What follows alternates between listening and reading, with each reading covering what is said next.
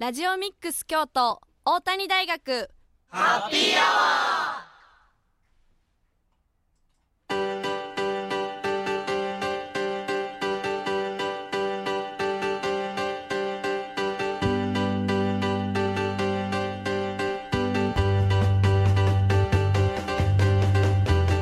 ー大谷大 FM870 ラジオミックス京都。ここからは大谷大学ハッピーアワーのお時間です。これから19時50分まで大谷大学でまちづくりを学ぶメンバーが大学周辺の楽しくて役に立つさまざまな情報を皆様にご紹介いたします。またこの番組は再放送もお送りしております。木曜日の午後11時からと週末土曜日曜の午後10時から再放送しておりますのでそちらも合わせてお聞きください。皆さんこんばんは。本日のパーソナリティは大谷大学3回生の田村ゆりかと2回生の柏原大志と。教員中澤清隆でお送りしております。よろしくお願いします。はいお願いしまます。すということなんですけど、はい。今日から新しいハンデのスタートとなりましてそうですね3回生の私と2回生のはい。はい橋原くんとはい。あと後半から梶谷くんというミキサーの子も入ってきてもらうので、はい。そちらも一緒にお楽しみさしおお楽しみにしててほしいんですけど、はい。ということで今回初めてということでね。柏原くんが何か意気込みであったりラジオをする上で楽しみなこととかってありますかね？まあ楽しみなこと、まあうん。なかなかこうラジオに携わる機会は、まあ、多分人生においてまあ1回あるかないか そうですね。ですよね。でまあそういう機会でやっぱりこういう経験を積めるっていうのはすごいいい機会ですし、実際ワクワクもしてますし、まあ、その分ちょっとまあ本番の不安といいますか、そういうものもあるんで、まあ、ちょっと何とも言えない感情ではありますけど。そうですね。そうですね。うんうん。いや私もあの先輩から生放送の前に、はい。今日後輩ちゃんと初めてするんやなっていうのを メッセージいただいて、はい。頑張ってねっていう風に言ってもらえたのでそちらも一緒に頑張っていきたいなと思いますね。すね。はい。一緒に頑張っていきましょう、はい、一心同体です。そうですね。はい。頑張りましょう。番組では皆様からのメッセージもお待ちしておりますメッセージは番組公式ツイッターのアカウントまでダイレクトメッセージをお願いします。ツイッターアカウントはアルファベットすべて小文字できたきたアンダーバー大谷です。また Facebook ページもありますのでそちらもご覧ください。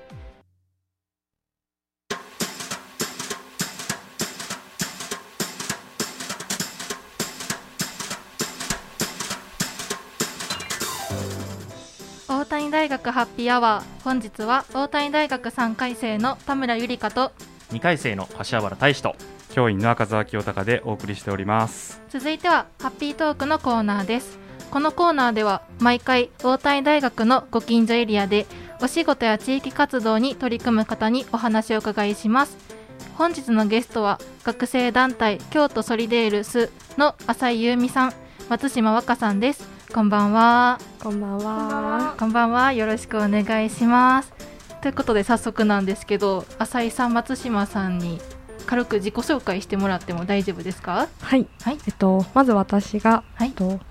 この京都ソリデールスの運営をしております。はいえっと株式会社応用芸術研究所の浅井と申します。はいよろしくお願いします。よろしくお願いします。では松島さん、はいお願いいたします。えっと私も京都ソリデールスという団体の代表をしておりますえっと京都工芸繊維大学院の1回生ですね。松島和歌と申します。お願いいたします。はい、お願いします。お願いします。ということで、お二人は学生団体京都ソリデールスというもので活動されているそうなんですけど、はい。そもそもソリデールというものはどういったものなのか教えてもらっていいですか？はいまず言葉ですね、はい。分かりにくいとは思うんですが、うんうんうん。このソリデールというのがフランス語なんですね、で、うんうん。連帯という意味なんです、あ、そうなんですはね。いというのも、うんうんうん。このソリデールがまずパリソリデールから始まっていて、あうんうんうんパリでは2006年の時にはい。熱波がやってきて、んうん。高齢者の方が結構亡くなったというのがあるんですね。うん。それで学生を一緒に住んでみてもらおうそれで、まあ、支え合うことができるんじゃないか。っていうのがあったので、このソリデールという暮らし方ですね。うん。シニアのお宅に学生が一緒に住むというものです。はい。を京都でも、まあ、日本ですね。うんうんうん。で私たちが実施しております、うーん。そのフランスのパリから始められたそうなんですけど、うんはい、京都っていう名前がついてるんですけど、はい、他の都道府県とかでも結構活動されてたりするんですか？あそうです。福井県とか東京の方でも関東関西問わず。あそうなんですね。あ結構じゃいろんな地域にあるみたいな感じなんですね、はい。うんそのソリデールっていうのが、その先ほどおっしゃってくださったようにそのシニアさんと学生の方が一緒に住まうみたいな感じやと思うんですけど、はい、その私のイメージで下宿であったり、シェアハウスと何が違うんやろうなっていう感じなんですけど、その下宿であったりシェアハウスとの違いっていうのは何かあるんですか、うん、一言で言うと、はい、共助っていう共に助けるというそれがまあソリデールには込められていて、まあ、普通はちょっと住むだけ部屋を借りるだけっていうそういう暮らしかもしれないんですがソリデールではこう毎日こう交流をしたり、はい、お互いが学び合えるような関係っていうのを、まあ、意識しているのでそこが違いかなと思います。結構他のソリデールをやられてるまあ、事業者さんだったり、はい、都道府県ごとによって結構カラーが違うんですけど特にこの学生団体数では、はい。はい、あのまあ、シシニアさんと学生さんとの交流っていうのをすごく大切にしています。それはまあマッチング段階だったり、はい、こうまあ、一緒に住み始めてからのトラブルになる前のこのコミュニケーションをこう、まあ、し合うことによって、まあ、ちょっといざこざとかが起きないようにし,、まあ、していくようなお助けも一緒に学生団体の方でやっているというふうになります。そのシニアさん一人に対して学生の方一人っていうマッチングの仕方なんですかね。今のところそうですよね。うんそのシニアさんのはい、あの空いてるお部屋を使っってもらうっていうふうにお聞きしたんですけど、はい、その学生2人がいたとしても1人ずつって感じなんですかね？1対1っていうのを。あでも私が今、私も今あのソリデールを実際にやっているんですけど、うんうんうん、私のほかにあの京都工芸繊維大学の学、えっと、大学院の男の子が1人と、はい、と何十年か前に留学で日本に来てた女の子。何十年か前に。35歳くらいの韓国人の女の子と3人であ。の住まわせてもらってます。結構外国の方ともじゃあ交流する機会あるって感じなんですかね。そうですね。なんかそれもシニアさんが結構ホームシェアとか受け入れてくれるタイプの人がこのソリデールを始めやすい。あそうですよね。そうです。家を開いてくれるっていうところでまあやっぱりそういう留学生の方とかっていうのと交流がちょっと多いと思いますね、なるほど。ありがとうございます。あれですねそう聞くとシェアハウスよりこういったソリデールとか使った方がなんか面白い、経験とかね、うん、いっぱいありそうですよね、シェアハウスとかやったら結構同い年の世代の子とかと関わる機会が多いと思うんですけど、うん、このソリデールやったら高齢者の方とかもね、うん、関われる機会があると思うんで、うん、いいと思いますね。確かに、はい、あの私も、うんうん、京都のお宅に上がるのってすごい敷居が高いと思ってたので確かにそうですよね、ちょっと気軽に寄れるっていうのはまた違った味わいがあるなと思ってます。なるほど。ではその学生団体京都ソリデール数のその主な活動目的であったり活動内容を教えてもらってもいいですか？はい。はい。と学生団体数では、まあ、2016年の9月に活動を開始したんですね。はい。でこの浅井さんが所属されている応用芸術研究所というところと一緒に、はい、まあ、シニアと学生が一緒に暮らす、まあ、そういうサポートであったり、まあ、調査ですよね、はい、あとはまあこの生活を宣伝していくっていうことを、まあ、学生団体の方でさせていただいております。うんうんうんうんで、まあ、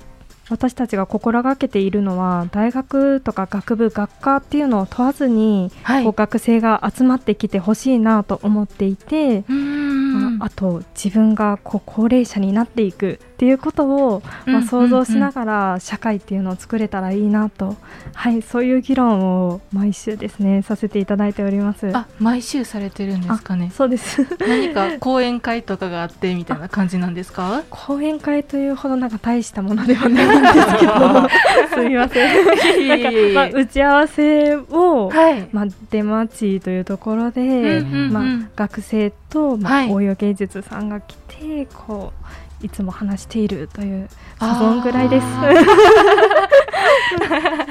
なるほど、そうなんですね。うん、そのシニアさんと学生との交流とかであったりも何かあったりするんですか？そうですねイベントとかで、まあ、結構シニアさんのお宅に伺わせていただくことが多いです。はい、なんか最近もやっぱりこういうソリデールの活動を始めて、シニアさんがですね、こうちょっと家を開きたいというふうに考え始めてくれてなんかカフェをちょっと店前店じゃないですね。住宅の前でこう開こうとか。なんかそういったイベントに私たちもたまにこう訪れるというようなそういった関わり方ですね。うそうなんですね、うん、えその中で実際シニアさんと学生の声っていうのはどういったものがあるんですか、はい、そうなんか距離感っていうのを結構考えてらっしゃる みたいです、実は。その、はい、ですかね、シニアさんと学生との関係性を、ってことですかね。なんか大家さんと、こう入居人ではなくて、はい、もうちょっと家族とか、うんうんうん、まあ、もしかしたらちょっと恋人ぐらいなんかこう距離感を気にする。なんかそのぐらい結構繊細にでもラフに考えてらっしゃるみたいです。あ、はい、そうなんですね。うん、ありがまあ実際自分たちがその立場になってもやっぱちょっと気にしちゃう面もありますよね、やっぱり。そうですね。どうしても気使っちゃうみたいな関係になることもあると思うんで、できれば今日はそっとしてほしいなとかいう ありますあります。いいなって思いますね。うん。はい、ありがとうございます。それでは後半も引き続き学生団体京都ソリデールスの浅井優美さん松島和歌さんにお話を伺いします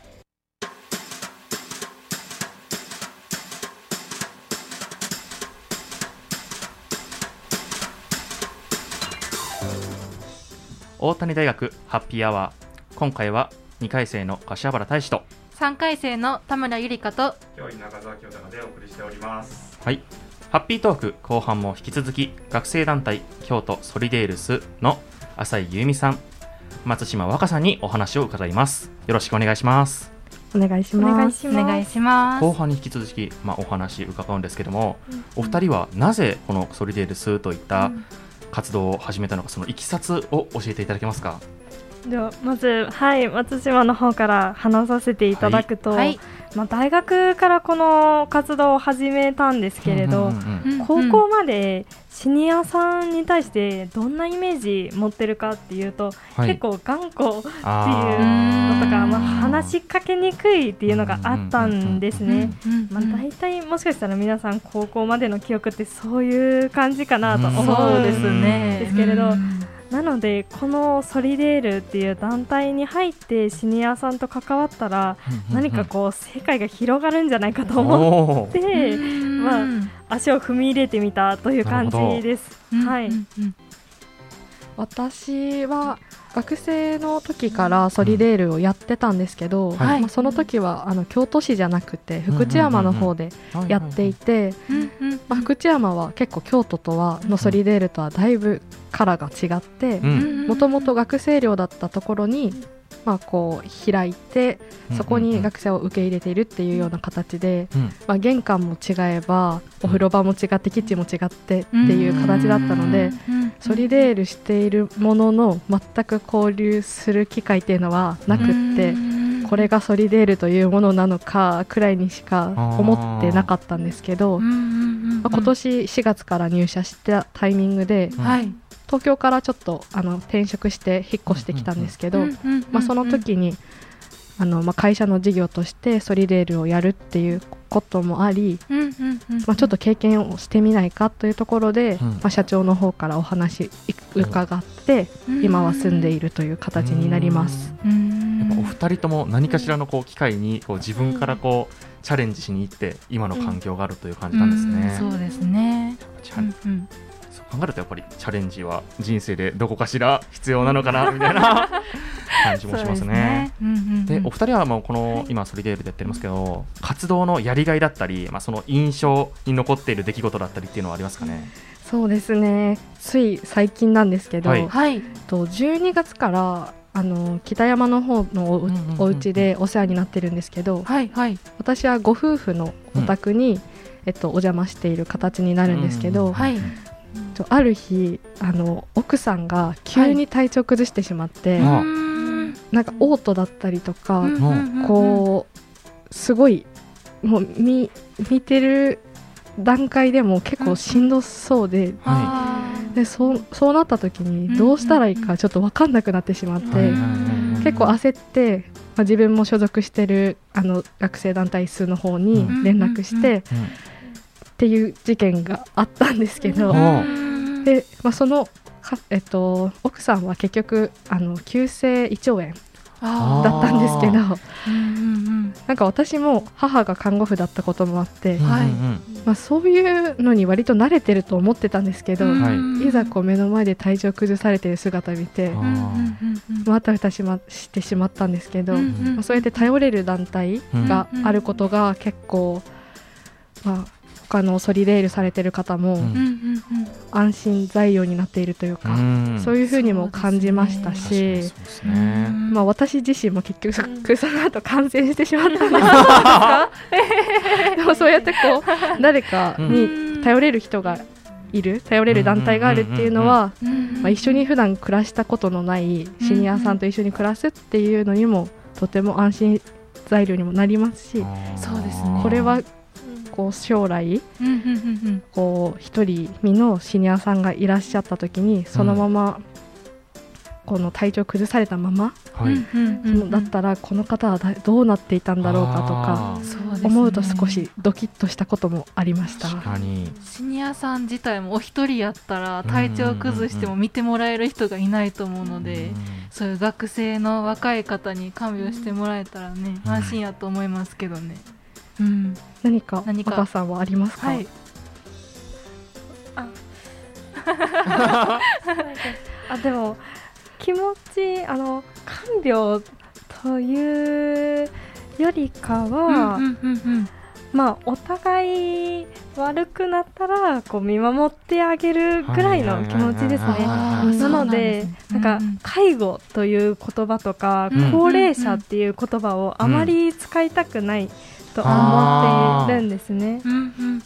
そうですね、このソリレールで一つ、まあ、お約束事ということ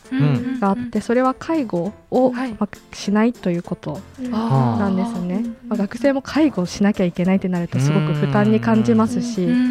まあ、免許がなかったとこうできなかったいいことだったりもするので、まあ、そこはせずにただお互いがお互いを思いやる、そういう気持ちは大切にしましょうねということをあの大切にやっています。やっぱシニアさん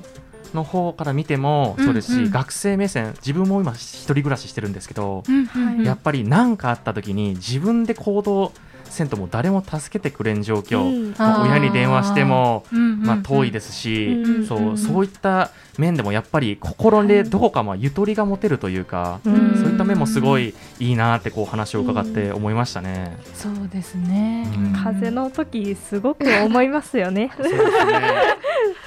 そうなんですよ。確かに一人やと不安になっちゃいますよね。そうです自分もなんか一回自炊して食中毒に当たった時なんてもう、それはしんどいか。青ざめて今後どうしようなんて思ったりしながらも体調悪くてもう気持ちがぐちゃぐちゃになって。体調も悪いしそうす不安もあり、そんなこともね、ソリデールしていたらなかったかもしれないそうですね。そうですね。確かになんかこう月宿をまあ何ヶ月かとかまあ2年かとかそのぐらい経た時にやっとこう誰かがいてくれたらなっていうことに気づくのでなんかソリデール始められる方も結構3回生4回生ぐらいの方が多かったりはしますね。1回生2回生とかやとそんな来られないって感じなんですか,、なんかまずソリデールっていう暮らし方があるっていうのになかなか行き着かなくってそうですよね受験の後に家を探すときにソリデールっていう選択肢が、まあ、もし静電がもう少しできたらいいんですけれどそうですね、あと結構遠方から通ってる子がどうしそのバイトもこれ以上できないし研究にももっと専念したい、そうなった時に、まあ、教授に相談して、ソリデールに出会いましたっていう方とかが結構多いかなという印象です。結構。3時間4時間とかかけてたりすると。遠くからなんですね。あれなんですかあの一人暮らしとかシェアハウスされてる方がこのソリデールに来るっていうことはあるんですか？ありますあります。とか実家からソリデールになるのかどっちの方が多いとかあるんですかね？割合的には。実家からソリデールですかね。結構和歌山とか奈良とか。そうですね。通えんこともないけどすごい、うん、一人やと不安やしみたいな感じですよね。なかなかそういったあれですよね。内容、も分からずにこう自分から足を踏み入れるっていうのはすごい多分難しいと思いますし、そういった面ではやっぱり内容もね、よくみんなに知ってもらいたい気は気はすごいありますよね。あはい、はい、それでは最後の質問になりますけど、ラジオを聞いてる方へ、まあ、先ほども聞いた知ってほしいという気持ちもあるのでお聞きしている方に PR や何かメッセージがあればよろしくお願いします。はい、お願いします。はい。えっとソリデールのあの学生さんをやってみたい学生さんだったり、はい、家をこう開放して学生のために、あの開いてもいいよというシニアさんだったりを募集しています。はい、でまたこの活動に興味の持ってくださっている学生さん、はい、学生院の方でも全然、あの大丈夫なんですけど、一緒に多世代交流であったりとかソリデールであったり、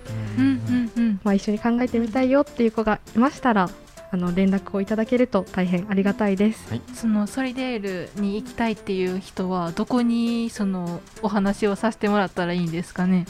えっとですね今ツイッター？はい。インスタグラムの方に、京都ソリデールスという、はい、あのアカウントでありますので、そちらに DM をいただけるとありがたいです。はい、ではもしソリデールスに興味のある方は、そうですね、はい、DM の方をしていただいて、ぜひぜひはいよろしくお願いします。しますそれでは本日のゲストは学生団体京都ソリデールスの浅井由美さん松島和歌さんでした。どうもありがとうございました。ありがとうございます。ありがとうございます。ありがとうございます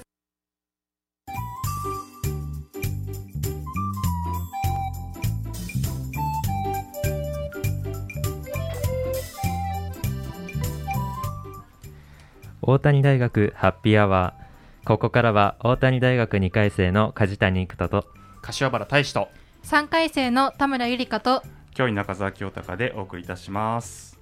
はい続いては、えー、地元ニュースでおしゃべりのコーナーです。この1週間新聞やネットで見つけた、えー、北区上京区に関するニュースそして地域の皆さんからいただいた情報から話題をピックアップしえー、学生パーソナリティと赤澤先生でおしゃべりするというコーナーです。はい。えー、1件目は、えー、5月3日水曜日から5月5日金曜日に開催の第14回クラフトマルシェ in 京都府立植物園のお知らせです。このイベントはお花と緑の中ご家族で楽しむ手作り市をテーマにさまざまな手作り品が販売され親子で楽しめるワークショップや小さな音楽演奏会も開かれる滞在型の手作り市です。会場の大きな芝生広場ではピクニックと春の植物観察を兼ねて一日のんびりとマルシェでのお買い物も楽しめます。開催日時は5月3日水曜日から5月5日金曜日の午前9時から午後4時半までです。原則、えー、雨天決行です。なお参加には植物園の入場料が必要です。入園料は一般200円高校生150円70歳以上と中学生以下は無料です。ぜひゴールデンウィークに足を運んでみてはいかがでしょうか。以上第14回クラフトマルシェ in 京都府立植物園のお知らせでした。はいありがとうございます。ということで5月3日4日5日と3日間開催されるんですけど、はいあの3日間とも開催されるお店の方と、はい、あと3日4日5日それぞれしか開催あの出店されないっていうお店があるのでまずそこの方は一つご注意していただきたいのと、あとそうですね3人で、はい、あの出店されるお店の中に何か興味を持った店を選んだんですけど、うんね、はい、はい、まず私田村はですね3日4日5日とも出店される墨と筆による似顔絵和風似顔絵っていうのがあるんですけど、うん、何か似顔絵って聞いたら、うんうんうん、あの面白おかしいペンで描いたような似顔絵とか想像しがちなんですけど、うんね、よく見ます、うん、和風って何が違うんやろうっていうふうに。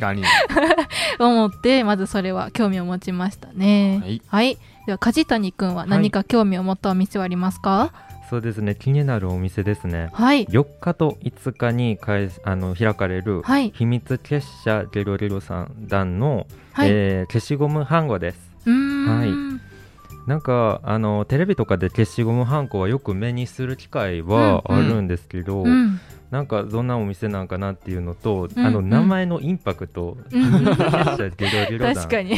ゲロゲロ団って何やろなんでねなんかすごい気になるなっていうのでうん、ちょっとその名前からちょっと気になるので、うんうんうん、あの消しゴムはんこも気になるので、そこから。はい行って気になります、うんうん、感謝あります。はい。はい、では柏原君は何か気になったお店はありますか？はい、私は5日しか、はい、あの開催されていない、はい、美容整体体工房さんの整体に興味が湧きましたね。整体とか結構好きなんですか、ね、ちょっと私事ではあるんですけど ちょっと肩こりの方がひどくて ちょっと若いのに。そうなんですよ。ちょっと肩こりがひどくていやもうちょっとそろそろ整体に行かないくてはならないのではという思いからもやっぱ整体というワードにちょっと目がいってしまって これが気になりましたね。はい。ありがとうございます。ということで2件目柏原くんお願いします。はい。2件目は上京区総合商社にて開催中の今日のご節句と年間行事、えー、単語の節句展のお知らせです。5月5日は五節句のうちの一つ。単語の節句です。旧暦において5月は雨季で悪病の流行る時期でもあり厄年とあるとも言われていました。そのため香り高い勝負やよもぎを家々の野脇に軒場に飾ることで厄払いをしたとも伝えられています。この展示会では昔の古き良き伝統を感じさせるような武者人形や見応えのある勇ましい兜に加え勝負の刃やよもぎを軒に刺して邪気を払う軒勝負を中心に展示されています。単語の節句展は現在開催中で開催期が開催期間は5月2日火曜日までとなっております。会場は上京区総合商社1階区民交流ロビーにて。入場料は無料です。また土日は開催しておりませんのでご注意ください。以上今日のコセックと年間行事単語の節句展の開催のお知らせでした。はいということなんですけど、はい、はい、先ほど柏原君に言ってもらったように、勝負という厄払いされる葉っぱがあるんですけど、うん、この勝負っていうのは単語の節句にはつきものでして、軒に刺したりであったりあの勝負湯っていうものがあるんですけど、うん、これも単語の節句の子供の日にやるものの一環の一つなんですけど、うん、勝負湯に入ったら あの暑い夏も健康に過ごされるよ過ごせるよっていう理由で入るようなんですけど、う。ん、この勝負勝負って言ったら勝ち負けの勝負とか、ね、うん、私たちは結構思い浮かべがちなんですけど、うん、この勝負が勝ち負けの勝負やあのー武道軍事を大切にするっていう意味での勝負につながるということから、はい、武家社会になってから単語の節句は男の子の節句って呼ばれるようになったそうですね。なるほど。なかなかね、勝負。勝負って聞いてえあの勝負みたいな。確かに。思っちゃいますよね。なか思なか。ったけど。そうですうん。ね言葉だけで聞けばどっちかわからないような、んんん。音だけで聞いたら分からんけど。確かに。うん、3つともこの勝ち負けの勝負に関わってるっていうことですね、確かに。関係してるんですね。うん。いやいやでも勝負だけじゃないんですよね。なんとですね、おはい。おしゃ人形や兜まあこれもね男心をなかなかくすぐるようなうん。ものが展示されていますけど、こういったうんうんこういう昔ながらの人形というのも、うん。やはり今うん。なかなか見る機会っていうのも減ったんじゃないですか、うん。ああそうですね。あんまり見ないですね。そうですね、うん。うんうん。昔はね自分も祖父の家とか帰った際にはい。ひな人形とかああいった兜をかぶった人形とかはい。飾ってたんですけどもう今じゃもうなかなかこう飾る機会がなくてうーん。なかなか見ないですよね。そうですね。なんでこういった機会にぜひこう見に行っていただけるのも幸いだと、うんそういう場所が設けられてるのね、はい。うん。ぜひぜひ行ってみてはいかがでしょうか。お二人は結構小さい時とか飾ったりしてたんですか、うーんそうですね。兜とか鯉のぼりとかうんうんそんなにですかね？いや結構兜はお家のリビングに飾ったりとかうーん。あの僕の家の前が保育所なんでそこがなんか鯉のぼり歩いててそこで、はいあ鯉のぼりやなーっていうのを見たりとかはそういう感じでははい見てましたね。うん柏原くんは？そうですね。自分はなかなかそういった機会はなくて、うんうんうん。まあ、あってもさっき言った祖父の時だったりっていうタイミングなんで、そうですこういうね機会にしかなかなか見る機会がないですようね。はいでは見る機会がないのでね、うんはい。ぜひこの展示会に行ってほしいなと思いますそうですね。はいはい。以上、地元のニュースでおしゃべりでした。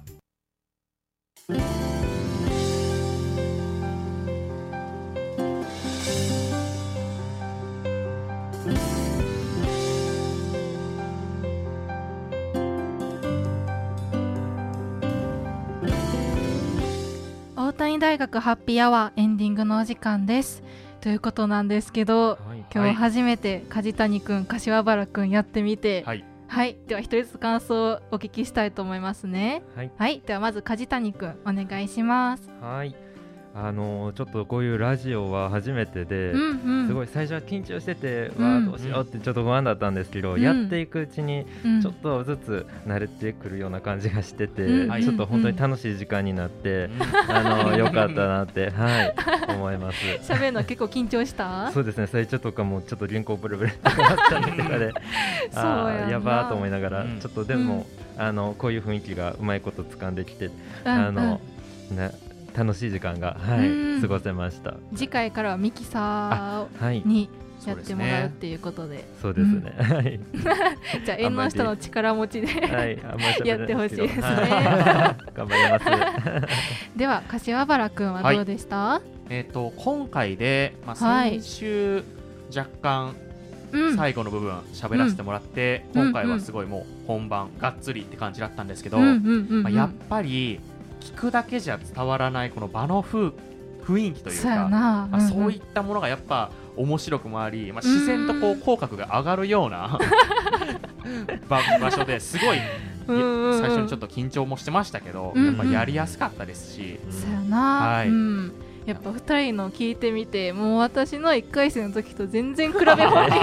ならへんぐらいもうまたまた、ほんまに、うんうん、もう二人ともすっごい上手で、うん回せれてる回せれてるし、話の展開もうまいしな、ありがたいうん。です、ありがとうございます。ありがとうございます。ということで、大谷大学ハッピーアワーいかがでしたか？今夜のお相手は、大谷大学3回生の田村ゆりかと、2回二回生の柏原大志と梶谷久人と教員中澤清隆でした。